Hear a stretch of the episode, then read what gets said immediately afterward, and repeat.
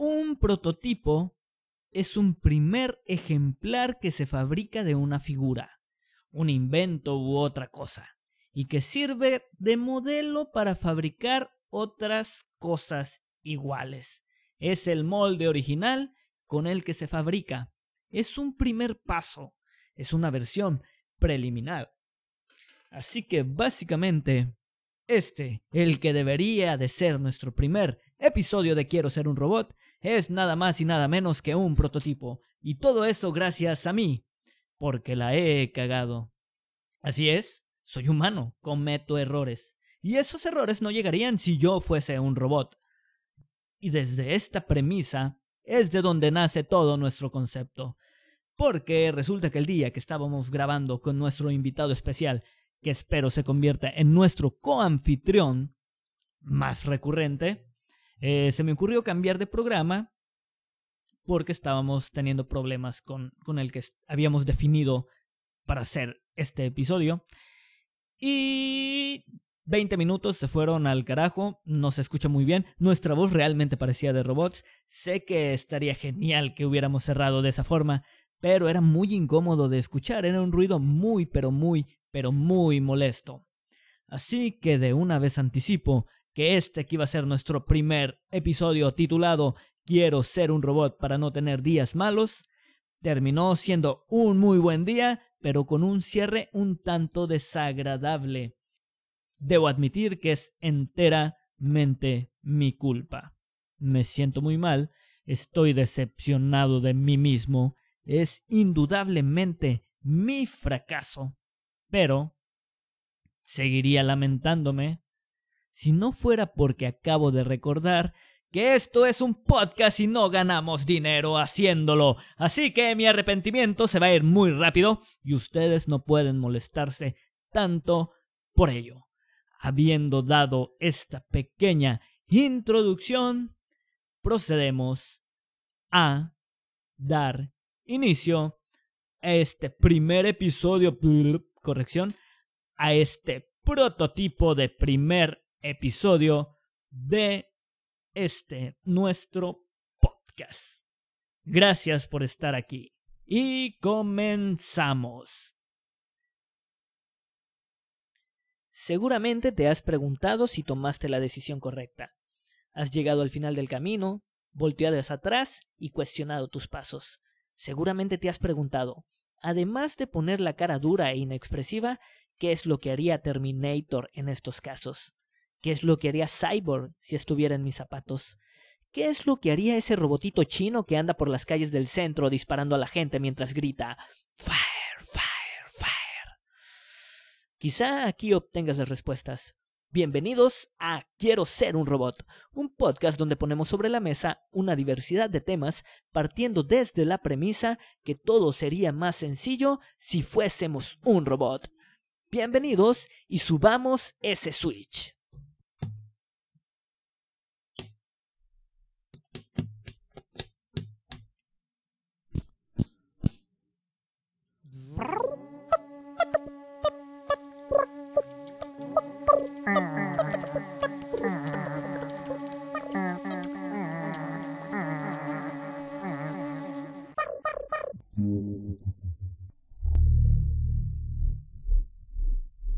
Primero que nada, un fuerte, cálido y fraternal abrazo a quienes se han tomado la molestia de buscarnos en Spotify y escuchar esta primera subida de Switch, que lleva por título Quiero ser un robot para no tener días malos. Así es, porque a diferencia de los aquí reunidos y de ustedes que están allá escuchándonos, existen entes, seres o artefactos que no experimentan días malos. No sufren lo que yo sufro ni pasan por lo que tú estás pasando o has llegado a pasar. Todo esto para bien o para mal, obviamente, pero yo me inclino por pensar que para bien. Y como se pueden estar imaginando, me refiero a los benditos robots. Aquellos que podemos encontrar en películas, novelas, juguetes, cómics, caricaturas y en diferentes versiones. Hay los enteramente máquina, los mitad máquina y mitad humanos, los que tienen la encomienda de salvar al mundo, matando a los humanos de paso.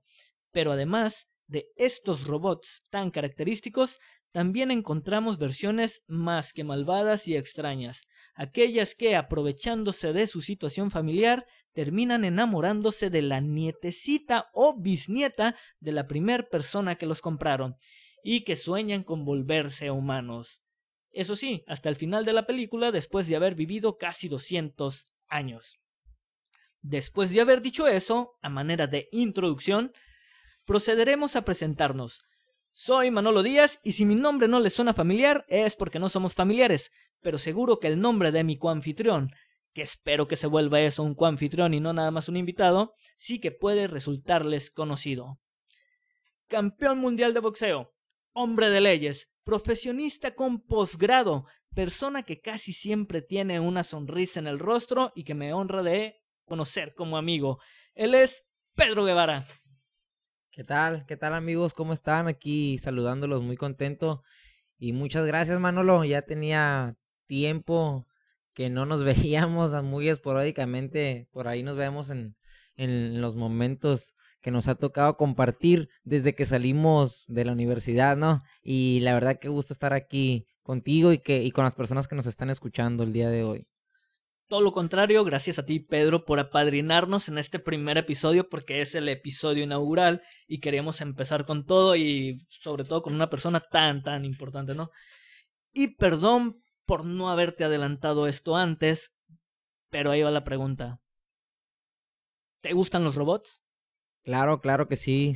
Imagínate ser un, vaya, personaje de ese tipo, o sea, no tienen sentimientos, Em, igual no batallan en lo que hacen, eh, porque la verdad, la vida diaria de, pues de todos es una friega, ¿no? Pues no, no, no se enferman, no, no se desvelan, no, no sufren de sueño, vaya, y bueno, ¿me entiendes tú lo que quiero tratar de decir?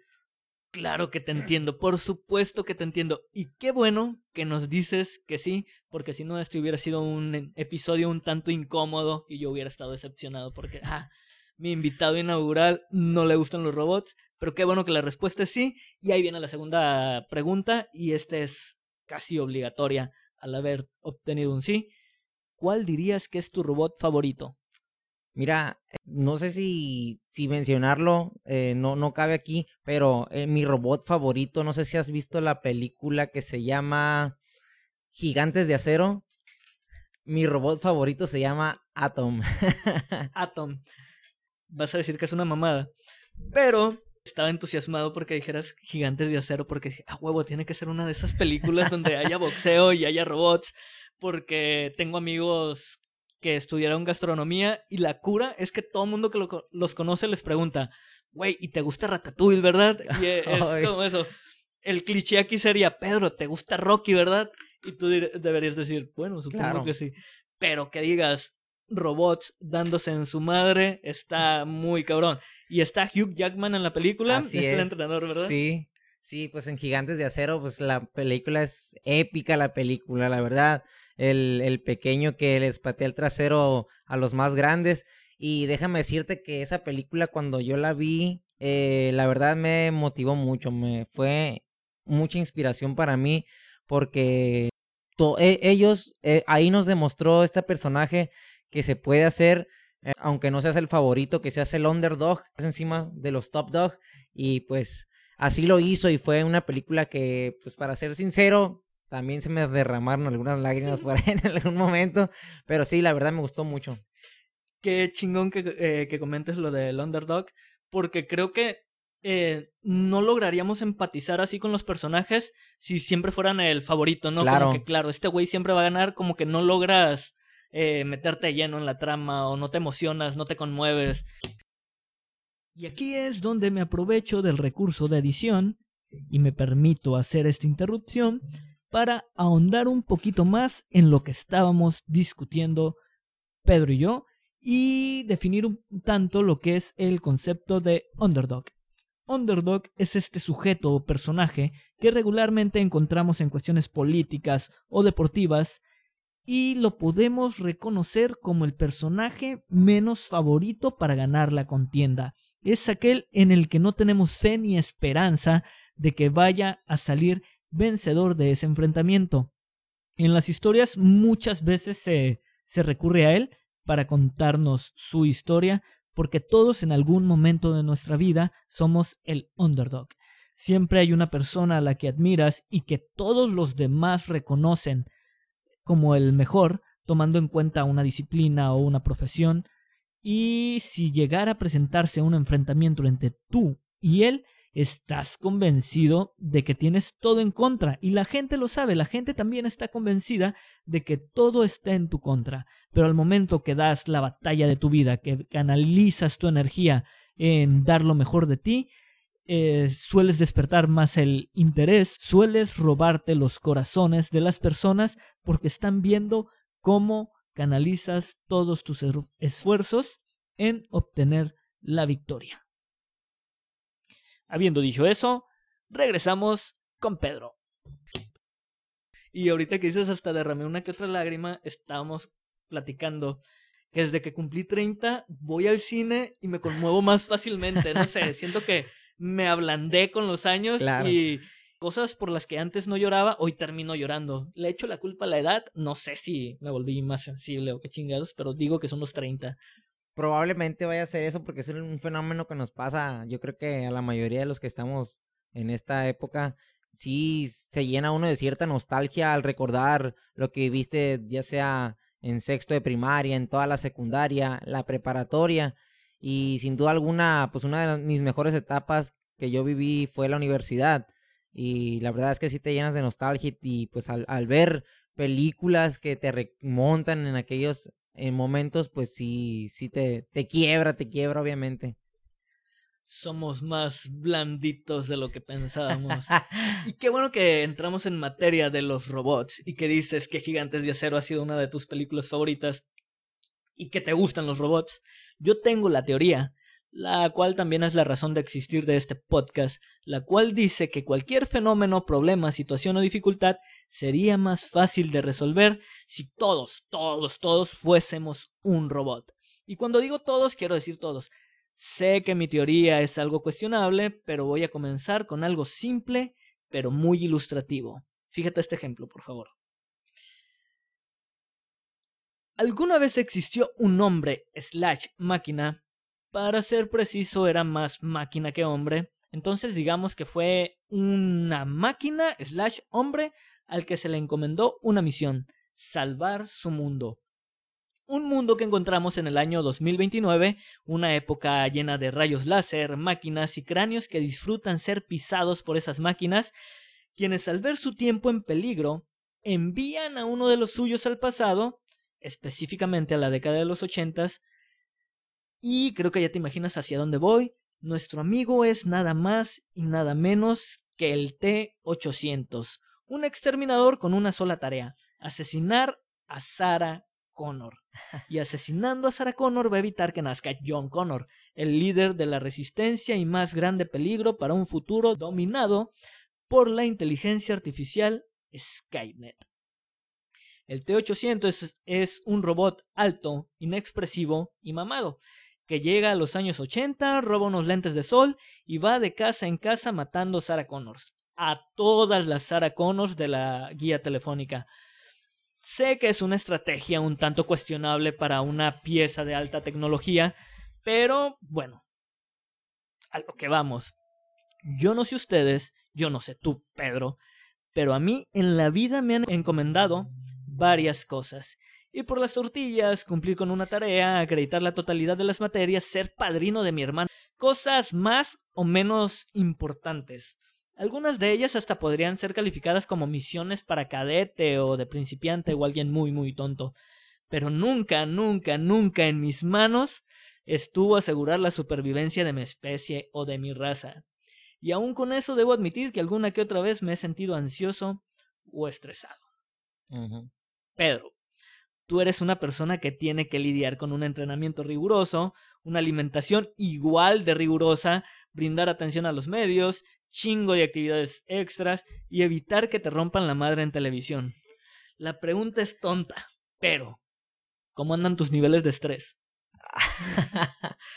la verdad es que a veces hasta mi impacto de, de a, todo lo que nos sometemos nosotros los vaya, te lo voy a decir, un, peleador que tiene sueños, porque uno que pues no tiene las aspiraciones que, que todos tenemos, que algunos tenemos, pues no pasa o no siente el compromiso que en realidad se requiere para, para ir sobre una tarea de, que, tú mismo, que tú mismo te impones, vaya. Es tu sueño, son tus ganas eh, de querer sacar adelante, ya sea a ti mismo, de superarte a ti mismo, de sacar adelante una familia. la verdad es que es un nivel de estrés cabrón, porque, porque así, así, te lo, así te lo digo, al derecha a la flecha, es un nivel de estrés cabrón, eh, porque pues eh, de aquí dependen tus sueños, de aquí depende todo lo que tú has soñado desde, desde morro, desde chico, que te tengas que levantar a las cinco y media de la mañana para... Vaya, sí, todo el mundo se puede levantar a las cinco y media de la mañana, pero para ir a hacer un trabajo de ocho horas, eh, yo creo que no, mm, no, no, no, sé si estaría bien compararlo con, con darte en la madre físicamente, porque quién se va a querer levantar de su camita caliente para ir a, a darse una madriz a los entrenamientos, ¿verdad? Que duran dos, tres horas, regresar a casa para tomar un baño, desayunar, descansar un poco, porque el, el descanso también es importante en el entrenamiento. Eso es primordial, el descanso, porque posteriormente vamos a regresar otra vez al gimnasio a volvernos a dar otra madriza. Y fíjate, dices tú, voy a llegar cansado para la noche, descansar bien, pero en ocasiones tu mente trabaja tanto, tu mente maquinea tanto que no duermes bien y pues al no dormir bien, pues está canijo, aguantar un entrenamiento, pues ya sea desvelado, a veces con hambre, porque también nos ponemos a dieta, hay que, hay que marcar también eso, que hay que marcar un peso y hay que estar a dieta y hay que sufrir de hambres y de sed también, todo eso.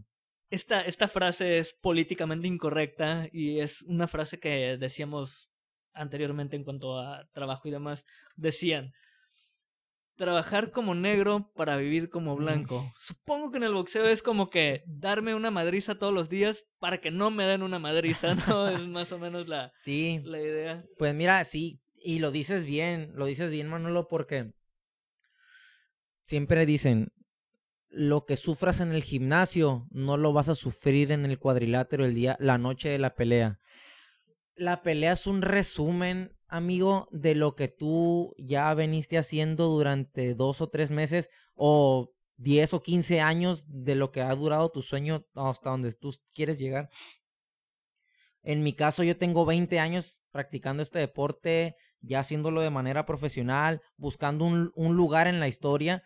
Y es por eso que yo le sigo dando, le sigo chingando, porque quiero llegar a ser alguien.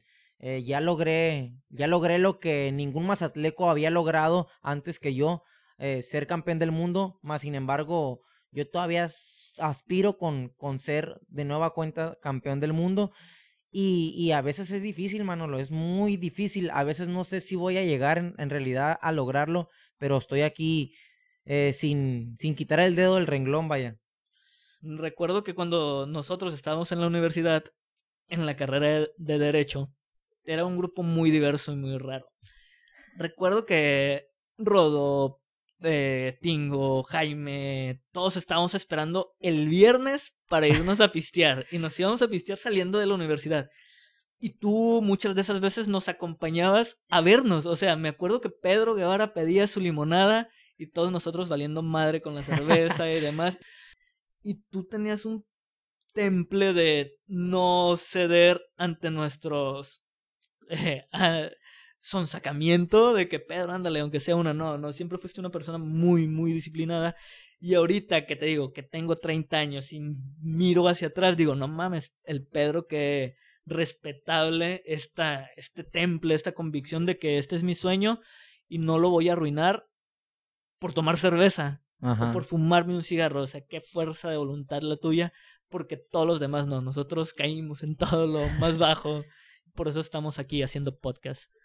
Pues mira, fíjate que lo mencionas ahora eh, y ya lo mencioné anteriormente, la universidad fue la mejor etapa que he pasado en, en mi vida. Yo era feliz, yo era feliz eh, sin tomar o sin fumar.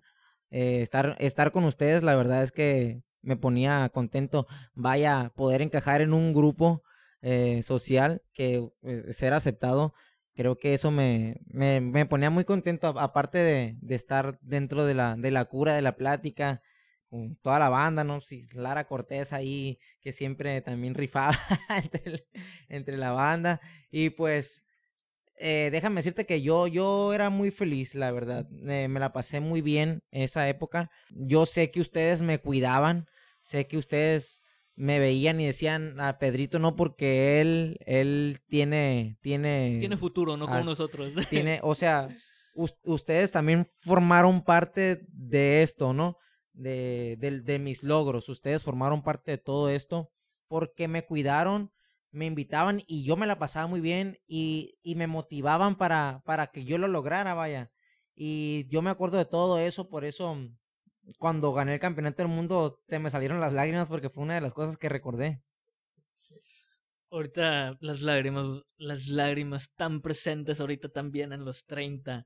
Fíjate, hablamos de estrés, de todo lo que te está sometiendo, de la ansiedad. No sé si has sentido ansiedad, yo últimamente la siento y ni me doy cuenta que la siento. Me estaba platicando una amiga actriz que llegó en la, en la muy entrada de la noche a una clínica particular que sentía que le dolía el pecho, que el brazo lo traía dolorido, que le faltaba el aire y que ella pensó que se estaba infartando.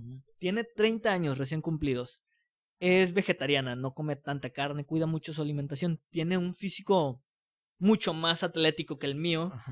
Y, y, creía que se estaba infartando. O sea, la vida le pagaba su vegetar lo vegetariano con un infarto, la, la vida y su sentido del humor. Y la revista le hacen un electrocardiograma, eh, estudios de trámite y le dicen, no, lo que tú tienes es un ataque de ansiedad. ansiedad. Le dan Valium, la dejan en observación un rato y en la madrugada la, la sacan. Dice, yo no sé qué estaba pasando, pero sabía que no estaba mal. O sea, tenía un malestar físico y resulta que se llama ansiedad. Ansiedad. Yo sé las cosas que me estresan. Eh, me estresa quizá cumplir con mis obligaciones monetarias, un montaje, eh, cualquier actividad en la que me involucre, pero la ansiedad está más cabrona, no sabes ni qué lo provoca, ni cuándo llega, no, imagínate, yo que es un montaje que la gente no va al teatro, eh, que la gente no lee sus libros, pero tú llegó un punto, supongo, que estabas haciendo esto por placer, por gusto, era tu sueño. Claro. Pero llega el momento en que el sueño entra a este otro espacio de realidad y entran otros factores.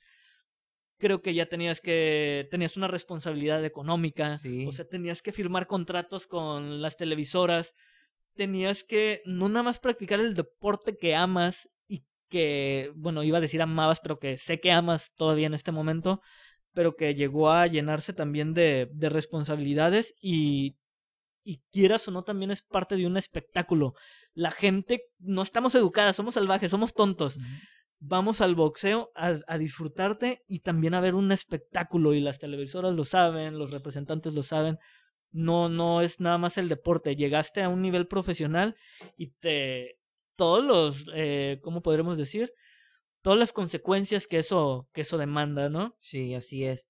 Mira, eh, sí, ahorita ya son 30 años los que tengo, ya, ya no son los 20 años que tenía en la universidad en ese entonces yo estaba lleno de sueños. Ahorita tengo 30 años y siento que a veces el tiempo se está se fue muy rápido y que el tiempo se, se va a terminar, porque no para siempre voy a ser boxeador. Claro que a veces dan ataques de ansiedad, de estrés, de decir, y es, no, estaré todavía tiempo para hacer algo, porque ya, ya como lo dices, esto ya es mi trabajo, es mi profesión, yo de aquí es mi prioridad porque de aquí me mantengo también, es lo que me quita el hambre, claro, y, y también es lo que quiero que me haga rico en algún momento de mi vida, pero tengo 30 años, Manolo, y estoy, estoy haciendo algo por, por lograr lo que quiero, pero sin embargo a veces se pone difícil la situación, bastante difícil, como lo mencionas eh, con tu amiga que ya que, que le dio este ataque de ansiedad, a veces así, así llegan esos ataques, que a veces no lo demostramos porque pues por naturaleza yo creo que ya lo traemos, somos guerreros los, los que nos subimos al cuadrilátero y, y pues es difícil, es difícil, sin embargo, mm, no es algo que, que me haga pensar en querer tirar la toalla. Ahorita que mencionas esto de que, que es difícil la batalla que estamos librando, se me olvidó hacer un momento importante, darme la pauta para decir que punto para los robots por no sentir estrés y ansiedad y punto para los robots por no envejecer. Dos puntos para los putos robots y cero para, para, los, humanos. pues imagínate, yo creo que si fuéramos robots no tendría chiste esto porque todo el mundo lo lograra, la verdad. Y eh, pocos, pocos son los que se atreven a hacerlo. Claro, claro, todo el mundo lo haría. Es como Terminator, el exterminador. O sea, ese güey fue programado para ser un exterminador. Claro. Y imagínate que hubiera tenido que ir a la escuela de exterminadores. o sea, si hubiera un cabrón más cabrón que él, no lo hubiera mandado él al pasado para asesinar a Sarah Connor. Imagínate que tú fueras programado como como boxeador y ya sabes que eso vas a hacer y la otra persona programada como boxeador lo único que variaría sería el número de serie y veríamos no sé, no tendríamos este eh, subir y bajar que es la vida, ¿no? Hay una, ahorita que dice, se pone difícil. Supongo, tú empezaste muy joven, o sea, tú destacaste en tu deporte muy, muy joven. Recuerdo que eras boxeador olímpico, según recuerdo, sí, ¿no? fui boxeador amateur. Eh, que no lo, no, no hice lo que hubiera querido hacer porque, mm, vaya, ir a unos Juegos Olímpicos hubiera estado extraordinario y creo que eso hubiera asegurado más mi, mi futuro. Estaban muy nulas las oportunidades en aquel entonces aquí en el, apoyo en el boxeo en Sinaloa. Ya ha ido cambiando esa situación y la verdad es que me da gusto eso. Pero sin embargo, pues yo dije, pues vamos a brincarle a lo que es el profesional. Eh, me gusta esto, eh, quiero ser una leyenda y ahí vamos poco a poco, ¿no? Pero sí, pasamos por un proceso que es el, el, el boxeo olímpico, boxeo amateur, pasamos por ese proceso mm, de ocho años de ir a torneos, de fogueos, preparándome para lo que se obviamente se iba a aproximar en algún momento que yo decidiera ser boxeador profesional.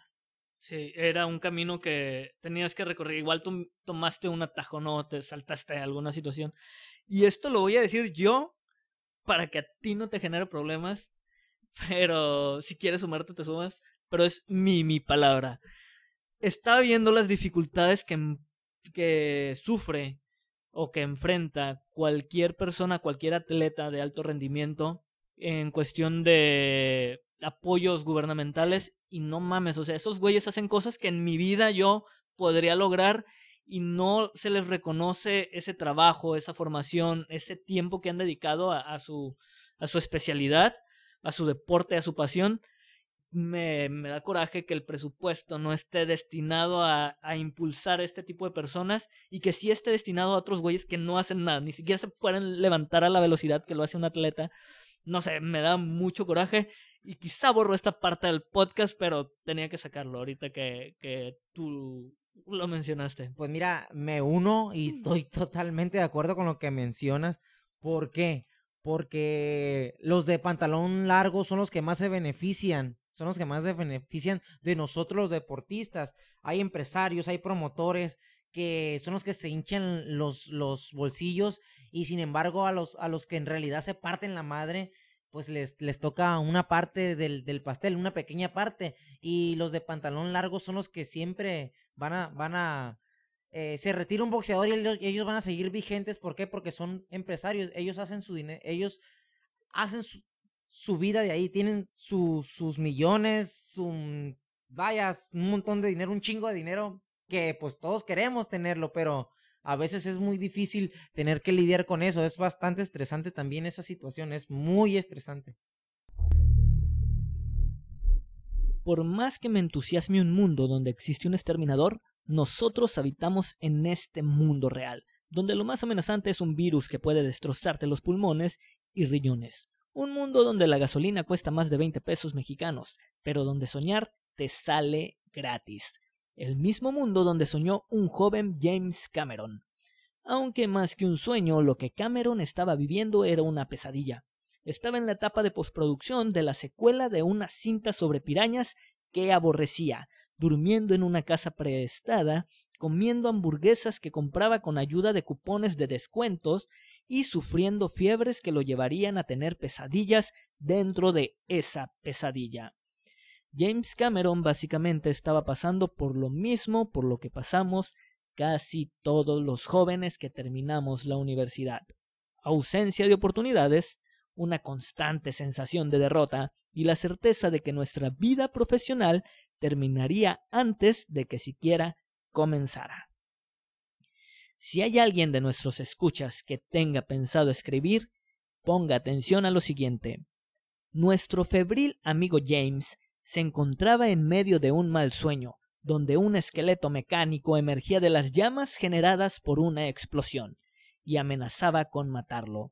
O bien, podemos decir exterminarlo. Mi recomendación entonces es escribe cualquier cosa que sueñes. Escribe esa premisa. Si eres lo suficientemente necio y testarudo, podrías llegar a convertirte en millonario. James le platicó la idea a su agente, el cual le dijo que era una idea ridícula y muy arriesgada. Pero aún así, él siguió trabajando en un guion que pasaría de 44 páginas a 122. En ese entonces, apenas había pasado un año desde que Star Wars terminaba su trilogía inicial y la gente seguía hablando de un asesino de máscara blanca que parecía ser inmortal y que años atrás había apuñalado a su hermana mayor con un cuchillo de cocina. Así que Cameron, de la mano de otro asesino que parece indestructible, sueña con convertirse en el próximo John Carpenter. No quiero sonar como esos podcasts motivacionales, así que me limitaré a decir que si hoy te encuentras comiendo hamburguesas que te has comprado con ayuda de un cupón de descuento en medio de fiebres y dentro de una casa ajena, no significa que en un futuro no puedas estar matando de frío a Leo DiCaprio. O quizá el cine no sea lo tuyo, y lo que quieras es ganar una pelea. Desafortunadamente eso es todo lo que pudimos recuperar de la entrevista con Pedro Guevara, un episodio que debemos decir que fuimos muy afortunados por el tiempo que dedicó para estar con nosotros conversando. Pedro es una persona que tiene que cumplir con un horario, que se desveló esa vez para estar aquí platicando con nosotros y que en verdad si tienen la posibilidad de apoyarlo, háganlo. Es una persona que siempre está sonriendo, que se siente muy orgulloso de ser mazatleco y que incluso el puerto de Mazatlán está eh, muy orgulloso de nombrarlo mazatleco ejemplar. A Pedro lo conocí en la secundaria, incluso hay una anécdota algo graciosa donde se sabía que había una persona que se dedicaba al deporte en la, en la secundaria él y yo no éramos amigos en ese entonces, pero lo conocía. Y decían, güey, en el salón de al lado hay un luchador. Y a mí me hacía mucho ruido eso porque nunca había visto a un güey que entrara con una máscara y que se partiera la madre con los otros al momento de llegar al salón o estar en los honores. Nunca había ningún enmascarado. La palabra indicada era boxeador pero se entendía. Pedro es un luchador, es un luchador de la vida, ha seguido adelante, ha tenido que cumplir con sus estudios y con su formación profesional y deportiva y me siento muy honrado de que haya estado aquí frente a nosotros. Espero que Pedro estés escuchando este episodio y te den ganas de regresar para grabar la otra plática que quedó pendiente. Muchas gracias a ustedes por acompañarnos, muchas gracias por haber dado play y espero este primer episodio haya sido por lo menos un poquito satisfactorio y merecedor de su tiempo. Les mando un abrazo y yo fui Manolo Díaz en este primer episodio, corrijo, en este episodio de Protocolo. Quiero ser un robot para no tener días malos. Bajemos ese switch.